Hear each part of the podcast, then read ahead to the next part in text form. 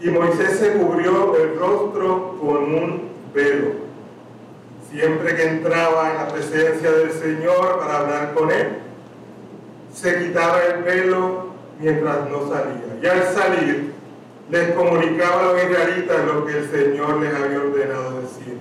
Y como los israelitas veían que su rostro resplandecía, Moisés se cubría de nuevo el rostro. Que el rostro de Moisés resplandezca, resplandeciera, tuviera luz, tiene varios propósitos. Primero,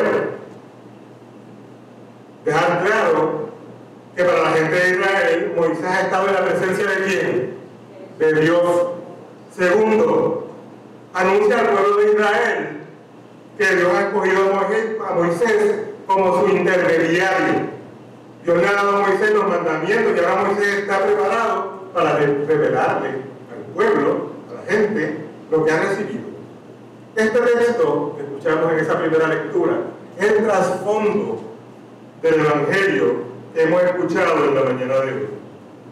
El texto nos dice, el Evangelio, que Jesús, acompañado de Pedro, Juan y Jacobo, subía a una montaña a orar. Y mientras oraba su rostro se transformó y su ropa se tornó blanca y radiante blanca y radiante.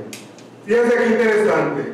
Tenemos un Jesús cuyas vestiduras por lo regular no son blancas, a menos que estemos viendo un cuadro, el arte, ¿no? Pero por lo regular son color cremita, y si no está en cremita, tenemos que acordarnos que Jesús no tenía vehículo, ni tenía motora, ni bicicleta, andaba a pie y descalzo. ¿Y qué pasa con esas vestimentas, esas vestiduras? Se ensucian. ¿Y qué pasa con su piel? Con su piel? suda, se ensucia con el polvo. Así que, no solo las vestimentas cambiaron de color, sino que de él su rostro se transformó. Este mismo relato, si usted busca este mismo relato después en su casa, en el Evangelio de Marcos, especifica que sus vestidos se volvieron resplandecientes, muy blancos como la nieve. Escuchen esto. Tanto que ningún, ningún lavador en la tierra los puede hacer tan blancos. Y si buscas el Evangelio de Mateo, el mismo relato de la transfiguración, nos indica que resplandeció su rostro como el sol y sus vestidos se hicieron blancos como la luz. ¿Qué más sucedió en el relato del Evangelio que escuchamos en la mañana de hoy? Aparecieron dos personajes, Moisés y más?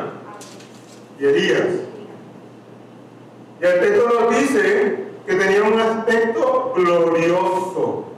No cualquier aspecto, un aspecto glorioso. Hace un momento comencé hablando del efecto de la luz en los personajes de tres películas. Y les dije que el efecto de la luz, del brillo en dichos personajes, es importante porque a través de ese efecto visual transmite un mensaje a la audiencia. Y lo mismo quiso hacer Jesús con esos tres discípulos, son tres nada más. Pero no solamente con ellos, sino también contigo y conmigo. Como vemos, la iglesia cambió su color. ¿Hasta qué, ¿De qué color era la semana pasada? Verde. El último domingo, la decoración en el color litúrgico era verde, hoy es blanco. Y no es por capricho del pastor, ni de la pastora, ni del obispo, ni del consejo. Es que significa que hoy estamos celebrando algo importante para la iglesia. Y lo que estamos celebrando es precisamente la transfiguración del Señor. Jesús se transfigura. Este verbo viene del verbo griego metamorfose. ¿Te suena? Significa cambiado, transformado, metamorfosis, el proceso de la, de la mariposa cuando cambia de naturaleza. Pero a diferencia de la mariposa que cambia de naturaleza, Dios o Cristo o Jesús no cambia de naturaleza, sino lo que sucede es que visualmente hay un cambio para que se refleje externamente lo que es internamente, para que ellos vieran externamente su verdadera naturaleza. ¿Y cuál era esa naturaleza? Su divinidad. Su divinidad. Durante las últimas semanas estuvimos celebrando los domingos después de la Epifanía. Hoy, el último domingo del término del tiempo de Epifanía. Tiempo que comenzó el 6 de enero con la manifestación de Dios a todos los pueblos representados por aquellos tres años de Oriente. Hace una semana celebrábamos otra manifestación cuando celebramos la presentación de Jesús. Y hoy Cristo se vuelve a manifestar. Esta vez con toda su gloria y majestad. Dos palabras importantes, hermanos y hermanas. Se manifiesta con toda su gloria y con toda su majestad. Tenemos que entender que ya Jesús comenzó su camino hacia Jerusalén. Ya anunció su muerte a sus discípulos y este destello de la gloria de Cristo habla más fuerte que cualquier promesa a esa gente que lo seguía, a sus discípulos. Es una manera de sufrimiento y muerte de Jesús no, no son el único panorama que ellos tuvieran. Jesús pasará por el sufrimiento y la muerte de cruz, sí, pero ese destino final, ese destino no es final, sino que el destino final es su gloria. Los discípulos han comprendido que Jesús es el Mesías y están manejando poco a poco, no de todo convencidos, lo que están escuchando, lo que supuestamente va a suceder. De que su camino conduce a una cruz y que esa cruz esconde gloria. Y para este propósito tienen necesidad de una experiencia, aunque sea chiquitita, aunque sea fugaz, una experiencia personal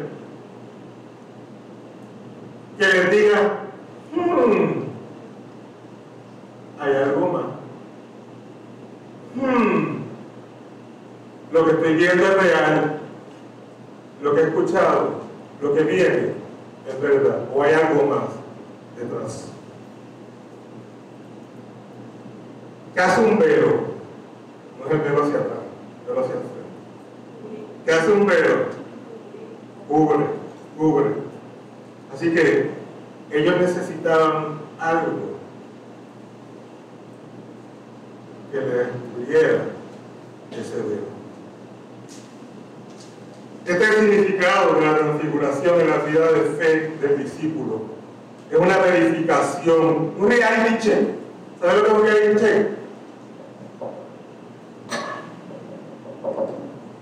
Reality le concede a estos tres discípulos por un instante contemplar la gloria del Hijo, anticipar la Pascua. Ojo, no me he olvidado de Moisés y de Elías. Ambos son figuras importantes del Antiguo Testamento y la presencia de Moisés y de Elías en el monte se resume en la presencia de la ley a través de Moisés y de los profetas a través de Elías. Entonces en el texto continúa diciendo que Pedro le dice a Jesús, Maestro, qué bien se siente aquí, montemos tres chozas, tres casetas, como usted lo puede entender, una para ti, una para Moisés y otra para Elías. Qué bien se siente, ¿dónde? Aquí. En otras palabras, quedémonos aquí. Qué chuchín se siente aquí. Fueron partícipes en ese instante de la gloria y majestad. Se sintieron tan bien, tan y tan bien, que Pedro le dije, qué bien se siente. Quedémonos aquí. Quedémonos aquí. Y yo te pregunto, hermano y hermana, en esta mañana, último domingo de Tifanía, a punto de comenzar la cuaresma, si no te enteraste, empezamos el miércoles. ¿No te sucede que en ocasiones sentimos la presencia del Señor, de Cristo en nuestras vidas? Todos dijimos amén ahorita, lo hemos dicho tres veces. Amén, amén. Y en casa también. ¿No te ha pasado que has sentido esa presencia de Cristo en nuestra vida? O tenemos respuestas de la plegaria, de la oración, de las preguntas, de las oraciones. Eso que nos hace falta. Somos testigos de esa majestad, de esa gloria ahí. Grande o pequeño, pero somos testigos de la gloria y majestad de Dios. Pero nos sentimos tan chuchi también que nos queremos quedar aquí. Ahí. Porque se siente bien. Porque hay que hacer algo más. ¿Por qué? Y se siente bien. Quedémonos aquí. Se siente bien. Cuando en la frase, la zona cómoda, ¿la han escuchado? Nos aplica a nosotros y a nosotras también. Y cuando pienso en la zona cómoda un cristiano, pienso en aquellas personas que no tienen ningún problema de salud. Alicia, no me vayas a regañar después del sermón. Esto no me vayas a regañar. Yo perdón. Pienso en aquellas personas que no tienen ningún problema de salud, pero no vienen a congregarse a la iglesia. Siguen dependiendo del Facebook, que bueno, gloria a Dios por el Facebook y las redes sociales. Pero la congregación, la comunión con el hermano y la hermana, también es importante. Pastores que no tengo auto, miren hermano, hay una aplicación que se llama Uber. Excelente. Y yo conozco unos hermanos y hermanas, no, no son de aquí. Cuando digo iglesia, hermanos y hermanos son de aquí de cualquiera que no vienen a la iglesia o a su iglesia ni usan el Uber para venir o moverse, pero llegan hasta la luna con Uber. Qué bien se siente aquí. Quedémonos aquí. Ofrendar, diezmar de lo que me sobra. El pesito que no gasté en la semana. El pesito que no gasté en la semana. No me importa si se cubrieron los gastos de la iglesia, no me importa si completamos la renta del mes. Total, todos los pastores somos iguales. Lo que hacemos es sacarle el dinero al pueblo. Mercaderes de, de qué? Se dice que somos mercaderes del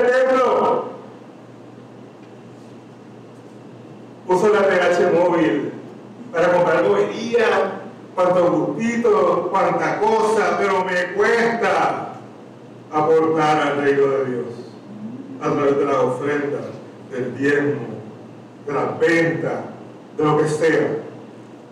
No me reto, no estoy dispuesto a ajustar mi presupuesto, mi finanzas, para tener una mejor mayordomía de eso que Dios me ha puesto en mis manos para una sana administración. Y ojo, si tú no lo sabías, ninguno de los pastores cobramos ni estipendio ni ofrenda, por lo menos aquí, ¿verdad? De esta iglesia. Qué bien se siente aquí.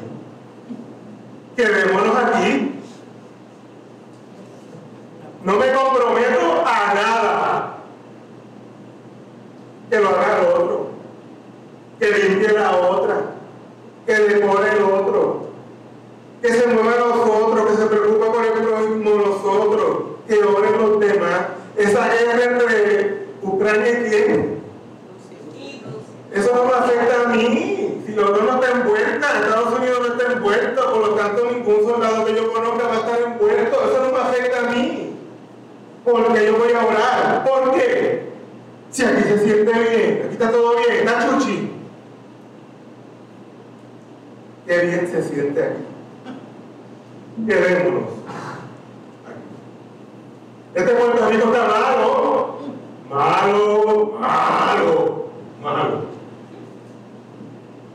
pero vivo siendo, vivo siendo cómplice de la problemática. Con mi silencio, con mi inacción, con mi prejuicio, con mi homofobia, con mi odio disimulado, con mis comentarios cargados, con mi chisme, con mi negatividad. No me gusta meterme en lío, pastor, no me gusta meterme en lío. Mejor me quedo calladito en casa. que protesten otro, que marchen otro, que se pongan el arco iris otro, que prediquen otros. Qué bien se siente aquí. Quedémonos aquí. Cuando no soy misericordiosa, bondadosa, amorosa, resiliente, empático con el otro. Cuando no me preocupo por saber si mi vecino tuvo un plato de comida ese día. Hay gente que pasa hambre, ¿usted no lo sabía? Hay gente que pasa hambre. Tal vez al lado de su casa hay alguien que no tiene un plato de comida, o lo que tuvo fue uno usted tiene tres las meriendas y mucho más. Y cuando comparto en Facebook, ay, los perritos, la vestimenta, la música, los podcasts, los chistes, las barbaridades, a mí me gustan. Pero los posts de la iglesia, de los ministerios, lo que habla de Dios, no, ¿para qué? ¿Para que me tilden a mí de cristiano? De profetita. Y tú no sabes que tal vez una persona alrededor tuyo que tú conozcas o no, está en ese momento buscando entre las pantallas de su celular, a ver si en ese momento preciso, por obra del Espíritu Santo, lee para de vida. Y tú no lo haces. ¿Por qué? Qué bien se siente aquí. Quedémonos aquí. Hermano hermana, Dije que no iba a ser fácil las palabras de hoy. Estar en una zona cómoda no es compatible con experimentar la gloria y la majestad del Señor. Y de eso es este domingo, de experimentar, aunque sea por un instante, la gloria y la majestad del Señor. No es compatible con experimentar la majestuosidad de Cristo y no es compatible con decir que creemos en un Cristo vivo si me mantengo en esa zona cómoda. La zona de confort es precisamente lo opuesto a esta idea. Es no tener ideales, no tener ganas de seguir avanzando, es sentarse a disfrutar lo que tenemos o hemos alcanzado sin ninguna emoción, sin ninguna pasión, sin ninguna expectativa. Me atrevería a decir, y agajen y siéntense derechos y derechas, me atrevería a decir que es una manera de estar muerto en vida. Y perdónenme porque va a sonar fuerte, pero es como ser, ser como un huevo sin sal en términos de la fe. Y peor aún, es como estar muerto en vida en términos de la fe. Qué bien se siente aquí ¿Quién no quiere estar cómoda? ¿Quién no quiere estar cómodo? Pero ser cristiano, cristiano implica precisamente todo lo contrario. Y es ahí donde la transfiguración de Cristo cobra todo sentido.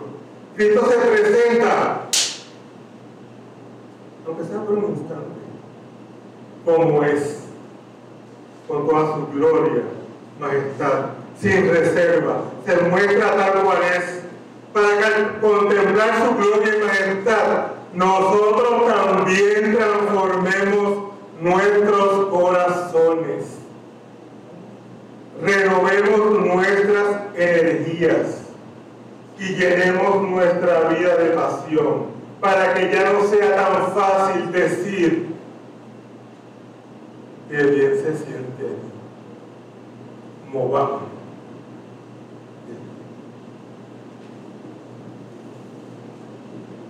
Ahora bien, el de la transfiguración del Señor tiene un elemento adicional. El texto nos dice que apareció una nube que los envolvió, de modo que se asustaron y entonces salió una de la nube una voz que dijo, este es mi Hijo amado, mi escogido, escúchenlo. Después de oírse la voz, Jesús quedó solo. Decíamos que Moisés representaba la ley y que Elías representaba a los profetas. La ley es importante, los profetas son importantes, pero más importante es lo que Jesús tiene que decir.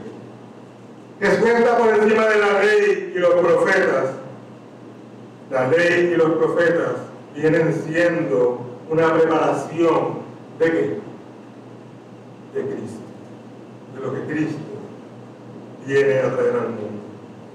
Si los discípulos tenían alguna duda sobre la naturaleza de Jesús, Dios mismo le está diciendo que es su hijo y que lo escuchen. Fíjense que Moisés y Elías, de momento, ¿qué pasó con ellos? Desaparecieron. Por lo tanto, no solamente que lo escuchen, sino que lo escuchen sobre lo que tenga que decir sobre la ley y los profetas. No es que no sea importante, es que lo más importante es Cristo. Los discípulos se quedaron solo con Jesús porque solo a quien necesito, a Cristo. Lo más importante es quién? Cristo. ¿Y a quién solo necesito? Cristo. En la segunda lectura de hoy, el apóstol Pablo, haciendo referencia al rostro y al velo de Moisés, que ya mencionamos, nos dice que el pueblo siempre que ve a Moisés, o sea, la ley, un velo le cubre no los ojos, sino que el corazón. Yo me atrevería a decir que una coraza que arroba el corazón. Concluye diciendo Pablo que cada vez que alguien se vuelve al Señor, el velo es quitado, porque el Señor es el Espíritu, y donde está el Espíritu del Señor allá hay que libertad. Y escucha qué maravilloso lo que sigue diciendo en el texto. Así, todos nosotros que con el rostro descubierto reflejamos como en un espejo la gloria del Señor. Somos transformados a su semejanza con más y más gloria para la acción del Señor, que es el Espíritu. Y voy a leer esa última frase porque me gusta.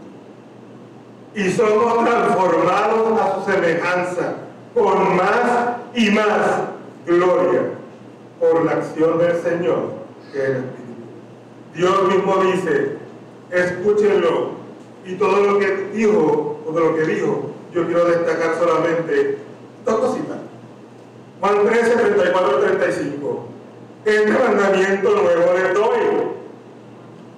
Que se amen los unos a los otros, así como yo los he amado. También ustedes deben amarse los unos a los otros.